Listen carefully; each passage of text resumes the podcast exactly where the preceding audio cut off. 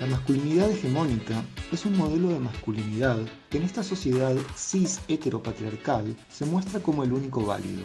Es un constructo histórico y cultural que justifica y se asienta sobre un modelo económico, político y social, y que nos dice a los varones cómo tenemos que ser varón y cómo tenemos que ejercer el poder de ser varón, cómo tenemos que vestirnos, movernos y hablar, mirar y caminar para ser un buen varón qué cuerpos podemos desear y qué partes de nuestro cuerpo no deberíamos nunca erotizar. Nos dice cómo tenemos que subordinar a las mujeres y otras identidades feminizadas. Pero además nos dice cómo tenemos que medirnos con otros varones y cómo tenemos que someterlos también a ellos.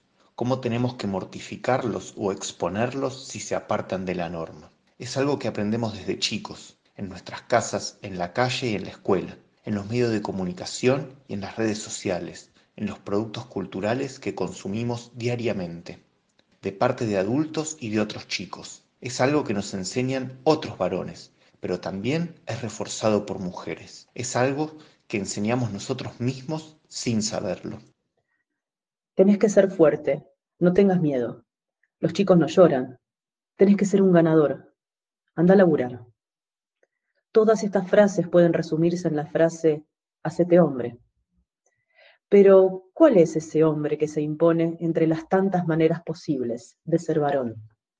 Como efecto de la masculinidad hegemónica, en general los varones tenemos dificultades para manejar las emociones, cuidarnos a nosotros mismos y cuidar a otros, registrar nuestro propio dolor y mostrarnos vulnerables ante los demás. Nos cuesta darnos cuenta de nuestros privilegios y tendemos a ser más violentos, tanto hacia mujeres como hacia otros varones. Estadísticamente somos más propensos a terminar presos, a morir por homicidios y otras causas violentas, y también somos más propensos al suicidio. Iskovich, alumno de quinto año del Colegio Nicolás Avellaneda, nos cuenta sobre la experiencia de los círculos de varones que funcionan en la escuela y que son espacios para empezar a abordar juntos las problemáticas asociadas a las masculinidades.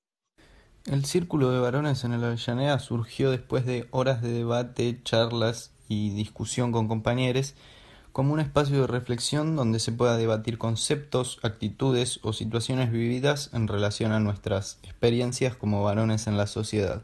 En un principio, con casi 60 pibes presentes en el círculo, definimos las diferencias entre conceptos de acoso, abuso y violación, los diferentes tipos de violencia, etc. Después, en la época de auge de los scratches, invitábamos al acusado a repensar y concientizar sobre sus actitudes. Desgraciadamente, esta misma violencia que el sistema patriarcal nos inculcó se vio reflejada en ciertos actos violentos sucedidos dentro del colegio, como por ejemplo la justicia por mano propia. En este sentido es importante recalcar que es un espacio para trabajar juntos en la tarea de desarmar la masculinidad hegemónica desde el respeto y el cuidado. El podcast Desarmando la masculinidad hegemónica es un contenido producido en conjunto por el equipo ESI y el Centro de Estudiantes del Colegio Nicolás Avellaneda, en el marco de las jornadas ESI contra la violencia de género de 2020, que nos encuentra sosteniendo la escolaridad en modalidad virtual como efecto de la pandemia de COVID-19. Lo acompañan el proyecto de podcast e historietas Estereotipos y Violencia de Género, dos caras de la misma moneda, y un MIT que tendrá lugar el viernes 30 de octubre titulado ¿Cuáles son tus derechos sexuales y reproductivos? Charla sin tabúes. Desde la virtualidad, buscamos relanzar en la escuela un espacio seguro y respetuoso para que tanto docentes como alumnos podamos interrogarnos por nuestra propia masculinidad. Por eso, contactate con el equipo ESI o con el centro de estudiantes. Escribinos directamente a tus compañeros o profes o por las páginas de Instagram.